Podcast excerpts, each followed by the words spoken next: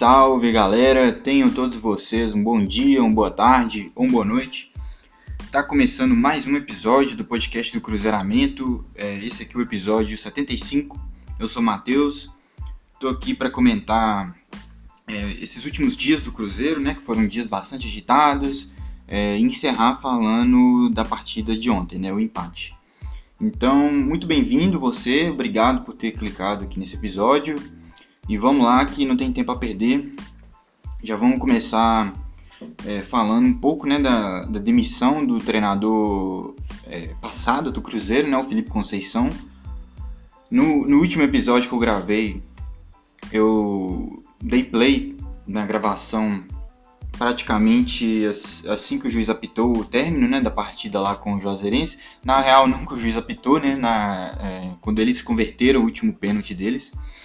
Já comecei a gravar e tal, tava com a cabeça até um pouco quente, mas a questão é que naquele momento, como eu ressaltei no episódio, ainda não tinha acontecido a demissão, ainda estavam é, apenas os boatos, né, de que rolaria a demissão dele.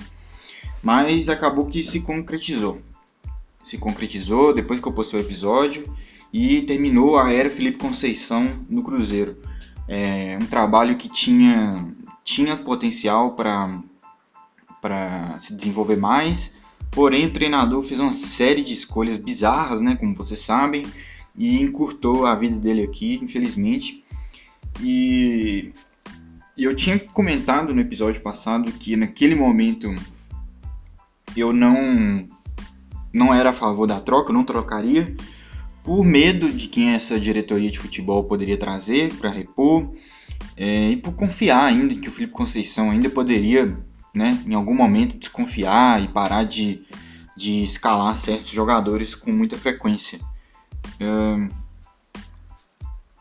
confesso para vocês que é, fui ignorante um pouco quando ventilaram o nome do Moza, que era um nome que eu já imaginava que a, gente, que, que a diretoria pudesse ir atrás, que é um nome que é, existem fortes indícios, né, de que já havia uma conversa prévia ali, de que o Mozart já tinha recusado alguns trabalhos, né, já avisando essa vaga no Cruzeiro. E eu tive, num primeiro momento, um, preconceito, né, é exatamente isso, um preconceito do Mozart. É, o Mozart que foi muito tempo, se não me engano, auxiliar do Louser, né, que, que foi treinador da Chape no ano passado. E o, e o Louser tem um estilo de jogo diferente do Mozart e pelo Moser ter sido auxiliado do Loser e por eu ainda não ter um conhecimento né, dos trabalhos do Moser de perto, de parar para olhar o time dele jogar com atenção e tal, eu é, julguei ali no, no, primeiro momento que o Moser tivesse um estilo de jogo parecido com o Loser, que é um estilo mais reativo, né? O Loser é, se caracterizou por isso, por ter um estilo ele reativo, busca mais contra-ataque, jogar no erro do adversário, né? Foi um estilo aí que levou a Chape ao título, né, da Série B do ano passado. Mas, ao contrário do que inicialmente eu pensei, o, o Mozart não é tão desse estilo reativo, né? O Mozart aí, ele, ele claro, não tem uma amostragem grande do, do trabalho dele, né? Não tem, a gente tem ali o trabalho dele no, no CSA no ano passado, que foi um trabalho aí com mais de 30 jogos a gente pode tirar alguma conclusão. Um trabalho menor, mais curto na Chape. Teve um trabalho assim, relâmpago no Curitiba. Então, pouco, pouco para a gente se basear. Mas com esse pouco, é, a conclusão que eu cheguei, é, indo atrás de informação, é, ouvindo opiniões de outras pessoas que acompanharam de perto, enfim, fazendo o famoso dever de casa, é, é, eu pude perceber que o Mozart é um cara que não necessariamente é um treinador ofensivo, ele não é um cara que de repente é, vai fazer o, o, time jogar o tempo inteiro ali no ataque, enfim. Não, ele, é ele não é agressivo, mas ele também não é defensivo. Ele é um cara que, que tenta fazer o time dele ter a bola, é um cara que é atento ao jogo de posições, é um cara que um cara que muda de estratégia, né? Dependendo da partida. Se de repente ele for jogar, sei lá, uma partida aí com o time cardido, fora de casa, enfim, ele não tem problema nenhum de montar um time para jogar no erro do adversário. Mas no geral é um time que é um, é, é um treinador que arma os times dele é, com, com um pouco mais de ofensividade.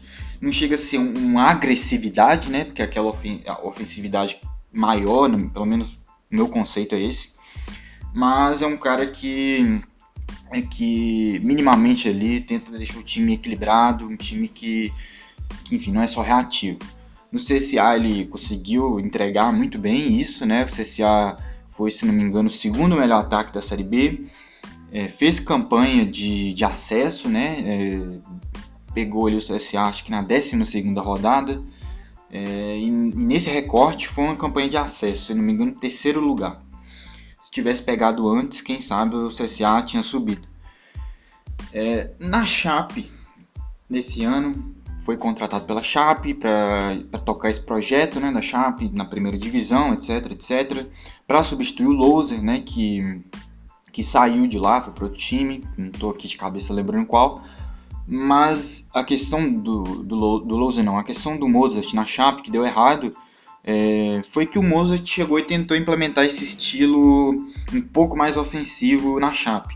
E como eu falei lá no início, a Chape, que era treinada pelo Loser, né, que tinha esse estilo mais reativo. Então foi um choque de estilos aí. É, o time que sai diretamente de um estilo reativo para ir para um estilo um pouco mais ofensivo, de ter mais a bola, não deu certo. É, isso juntando com a insistência em algumas peças ali, né, que, que a imprensa local ali é, destacava que não eram as peças ideais e que ele insistia demais. É, algo até parecido com, com, a, com, as reclamações que tinha aquele Felipe Conceição, né? Mas enfim, isso culminou com a demissão dele na Chape, um trabalho aí que não durou nem o estadual todo. Mas dito isso, dito tudo isso, fazendo essa introdução do Mozart, é, eu acho que, que foi até uma escolha menos danosa para o Cruzeiro do que poderia ter sido, né? Porque apesar de no primeiro momento eu ter torcido a cara um pouco por acreditar que era um treinador reativo, depois de ter todas essas informações do Mozart, eu acho que, que é um estilo que, que beira o ideal para o Cruzeiro no momento, talvez. E por que eu digo isso? Porque é a mesma justificativa que eu dei quando inicialmente eu fui contra, por achar que ele era reativo. Eu, eu disse que o ideal era o Cruzeiro pegar um treinador que aproveitasse minimamente o trabalho que, que vinha sendo feito, que não era um trabalho ruim, né? Era um trabalho que, que, enfim, tinha uma ideia ali. O time tinha uma ideia. E eu acho que pra gente não jogar fora, né, completamente esses seis meses aí, acho que o Cruzeiro deveria, ter tra deveria trazer um treinador com, com estilo minimamente ali parecido, né, um estilo ali minimamente ofensivo, enfim, que não fosse um choque né, de estilos, como foi, por exemplo, na Chapecoense. E eu é, dei essa justificativa para ser contra, e depois que eu recolhi todas as informações para chegar nessa opinião atual que eu tenho, é isso. Acho que o Mozart vai conseguir aproveitar minimamente o trabalho do Conceição, as coisas boas que o time do Conceição tinha, e eu acho que, que é redução de danos né, que o Cruzeiro está tendo. A gente, lógico, vai ter tem uma perda, né, de estar tá jogando um trabalho fora aí e tal, enfim. Mas é uma perda que a gente ainda pode salvar uma coisa ou outra é, do time, algumas características que o time já tinha. Mas, dito isso também, é, o Mozart já chega, já dá um treino na sexta, um treino no sábado, né? Divide um treino em dois, né? Dá meio treino sexta, meio treino no sábado. A gente já vai para essa partida contra o Goiás. É foi uma coisa assim bem meteórica, bem relâmpago, e ficou aquela expectativa né, de qual seria o primeiro time do Moza, é, como que ele ia armar o time, e ele disse que, que ia analisar todos os jogadores do zero, né, não ia ter ninguém com preferência, enfim, toda essa coisa toda aí que o treinador fala quando chega. E ele mandou a campo uma formação que inicialmente não me agradou, uma formação inclusive muito parecida com, com, com, com as formações que o Conceição estava mandando a campo, né? Ele iniciou a partida jogando uma espécie de 4-4-2 sem bola e o 3-4-3 com bola, que foi o Fábio, o Joseph atuando, né, entre aspas, de lateral direito, Ramon Brock, ele optou pela, pela entrada do Brock, né, uma zaga aí, segundo ele, mais experiente, enfim, essa coisa, essa, essa bobagem, né, que, que tem que ser com o jogador experiente, que eu acho uma bobagem, mas enfim. Ramon Brock, o Matos Pereira, né, Flávio como primeiro volante, reassumindo a posição, né, mostrando que realmente, pelo visto, ele que vai ser o dono dessa vaga por enquanto. Titular com Conceição, agora titular novamente com o Moza. O Rômulo, nas, nas beiradas, o Bruno José e o Ayrton. E ali no ataque, o Bissoli e o Sobis. Como eu disse, um 4-4-2 sem bola, defendendo, era um 4-4-2. E atacando, quando o Cruzeiro iniciava jogadas, desde lá de trás, enfim, era um 3-4-3 formava-se ali uma linha de três atrás, com o Joseph, o Ramon e o Brock formando essa linha de três. É, o Matheus Pereira virava um ala, espetava lá na, na ponta esquerda. Bruno José é, ontem jogou de ala direito, né? Não era nem um, um ponta direito, era um ala direito. Ali no meio, o Flávio e o Rômulo jogando ali mais por dentro. E lá na frente, né? É, um do lado do outro ali, o Bissoli, o Sobis e o Ayrton que, que nesse momento que o Cruzeiro atacava, ele alinhava-se ali com, com, com, o pessoal da frente, muitas vezes ele infiltrava na área, enfim, o Ayrton tem essa característica. E o Cruzeiro tem um início de jogo ali interessante, como boa parte dos jogos do Cruzeiro, né, tem um início interessante, mas a gente já começa ali com o famoso balde de água fria num, num lance tosco né, do, do, do Joseph, que, que num cruzamento ali do time do, do Goiás, que não ia dar em nada o cruzamento, assim, o Joseph estava ali, de certa forma, livre, tenta recuar de peito para o Fábio, Fábio não estava esperando um recuo tão mal feito, e, enfim, 1x0 Goiás. E aí é aquela, é o cenário que marca o Cruzeiro, né? É o Cruzeiro tá bem, minimamente bem, né? Porque era pouco ainda tempo de jogo, mas assim, o time tinha tido uma chance, então o time estava né, se soltando na partida e leva um gol, leva um baque. E o Cruzeiro muitas das vezes não consegue reagir porque o time realmente se abate. Mas ontem, né, apesar da gente ter levado esse gol cedo, o time continua, continua insistindo. É, a gente tem uma boa chance desperdiçada para variar com o Flávio de cabeça.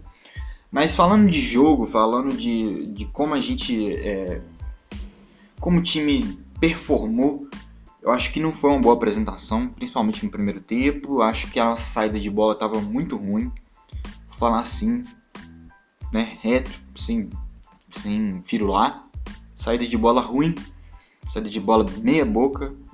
É, essa saída de três aí é uma ideia que me agrada, né? Uma coisa é um estilo aí que vem sendo muito usado, não só no Brasil, no mundo, né?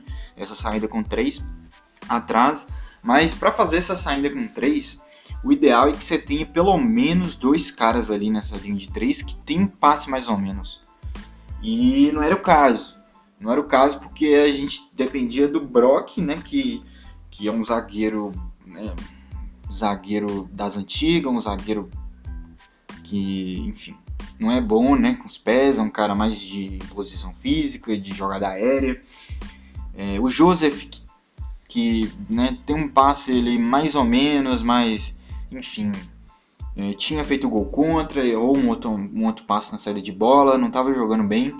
O Ramon tem um passo mais ou menos, mas nada espetacular também. Mesmo assim, o Ramon sozinho não salva ninguém. Então, o Cruzeiro, muita dificuldade para iniciar as jogadas.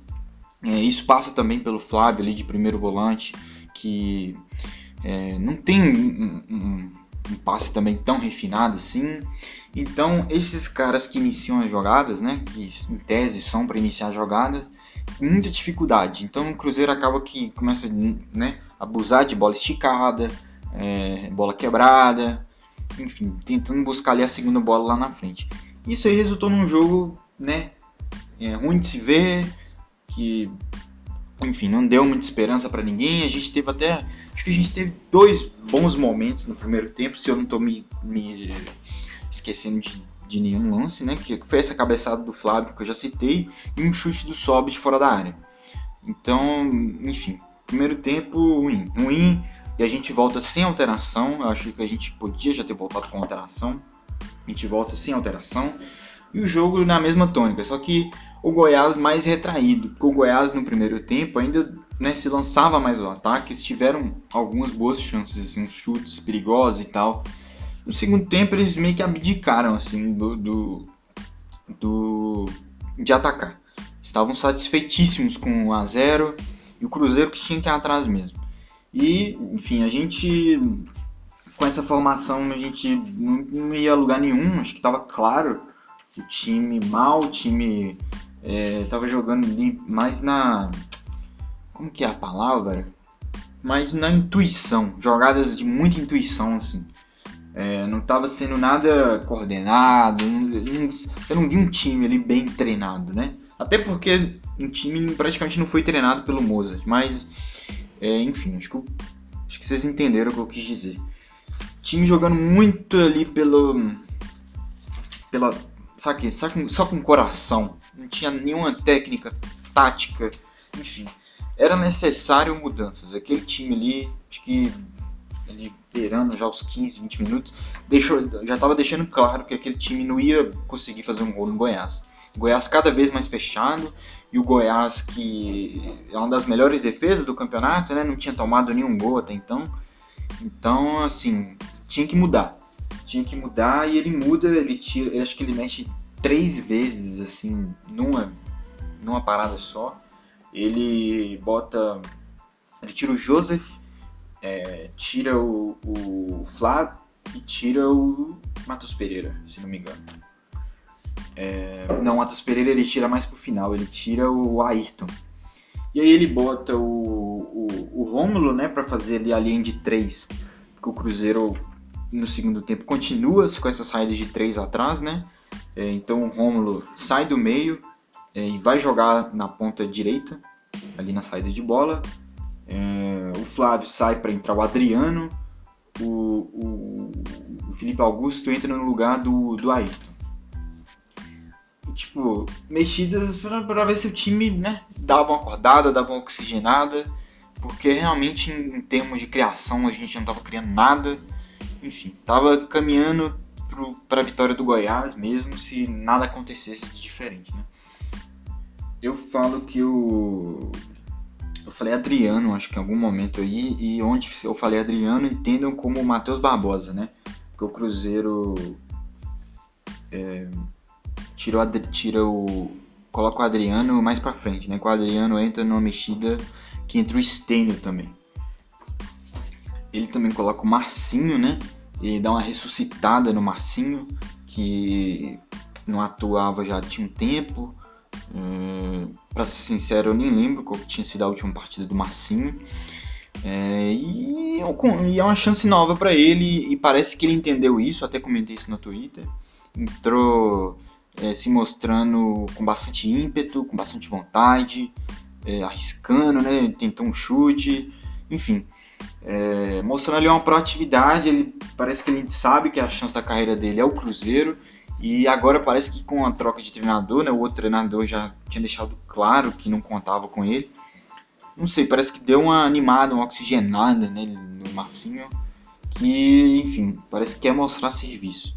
Entrou bem na partida, entrou né, dando uma dinâmica maior ali.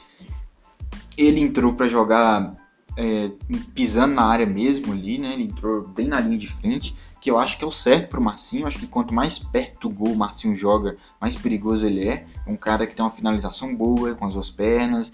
Enfim, é um, é um meia atacante, né? Diferente do que o Conceição tentou fazer com ele quando o Conceição estava aqui, que era um meia. Era um meio campo. E ele não é um meio campista, é um meia atacante. O cara que joga ali na meia, mas infiltrando a área, sempre chegando perto da área para bater a gol. Enfim, um cara que precisa jogar nesse, né, nessa posição. E entrou bem, cara, entrou bem.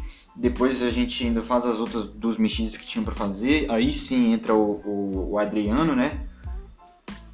E tira o Matheus Pereira também e bota o Stênio.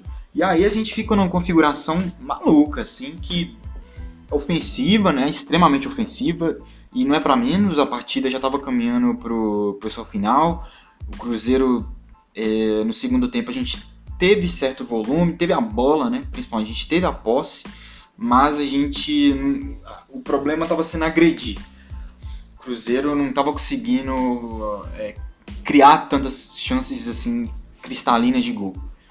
E com essa formação ofensiva, o Cruzeiro, né, como já se esperar, se põe mais um ataque e aí acaba acontecendo o que aconteceu no final. Nesse momento da partida, a gente estava com o Fábio, a linha de três com o Rômulo, né, que, que passou a jogar nessa linha defensiva depois ali da alteração do Mozart e tal. O Rômulo é, é lateral direito de origem, então é, calhou bem para ele cair ali pela direita para ajudar ali a, a última linha, né? O Bruno José continuando de, de, de ala direito, com agora no meio Matheus Barbosa, Adriano. O Felipe Augusto, né, canhoto de ala esquerdo, com a linha de frente com Sobes, Marcinho, né, aproximando ali deles, com Stênio na beirada. E aí o Cruzeiro extremamente ofensivo, o Cruzeiro, né, sufocando talvez seja exagero, porque né, a gente não teve um momento ali que o Cruzeiro foi assim né, massacrante para cima do Goiás, mas enfim, a gente mais opções ofensivas pelo menos, né?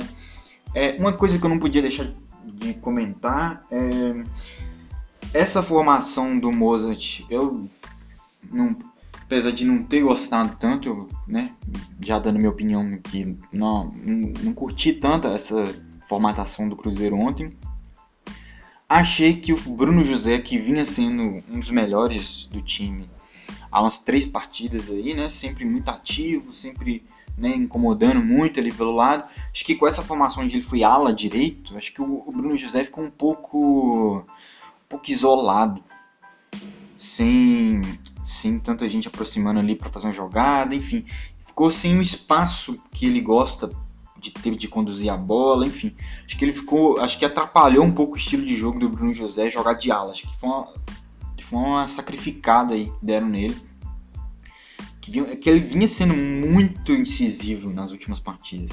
Muito, muito, muito. E ontem eu achei ele um pouco mais apagado que o costume. Né? O costume foram essas três partidas que ele foi muito bem. Assim.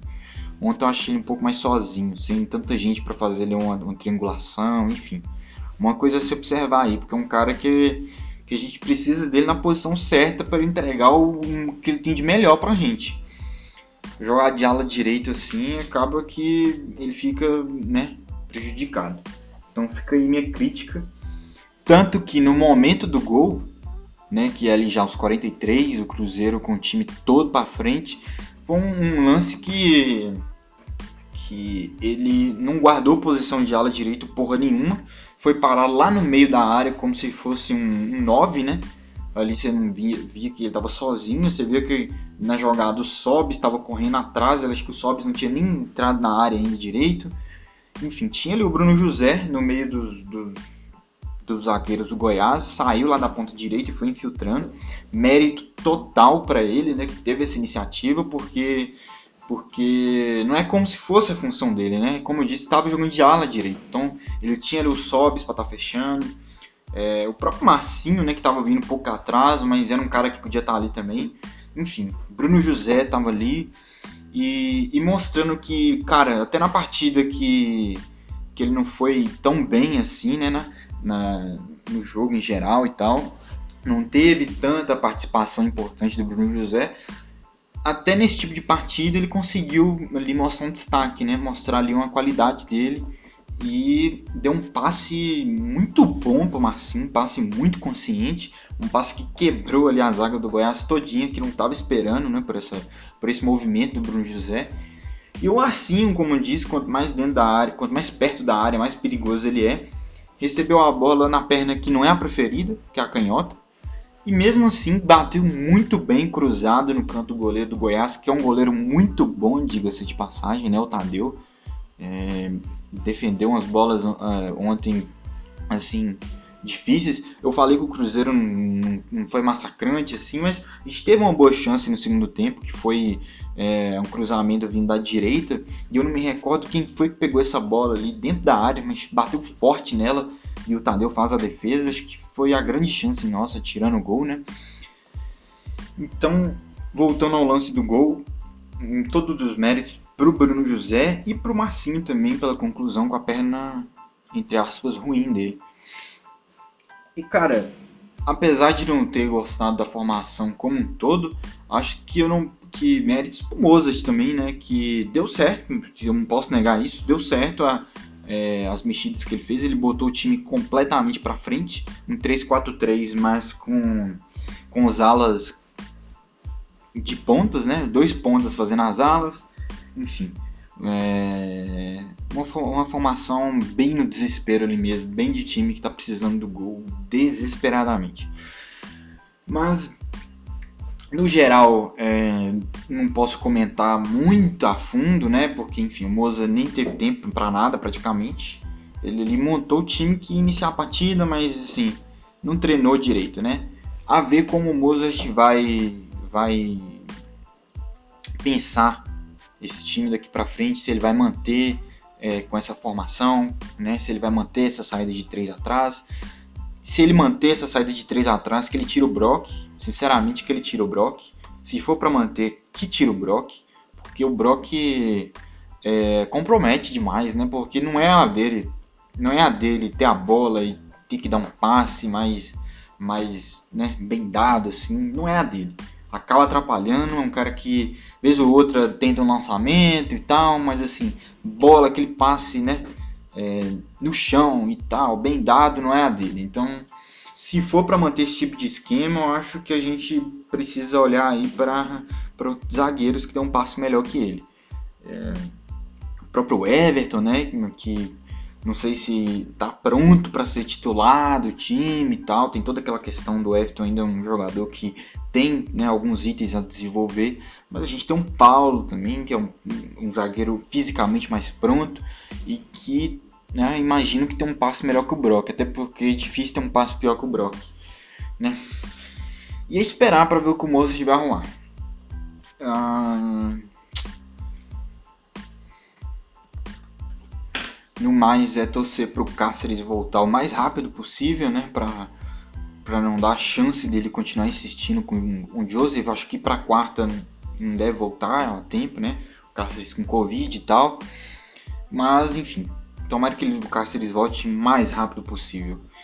É, e de repente, pro, pro jogo de quarta, se for o caso, acho que tem outros jogadores aí que ele poderia testar no lugar do Joseph.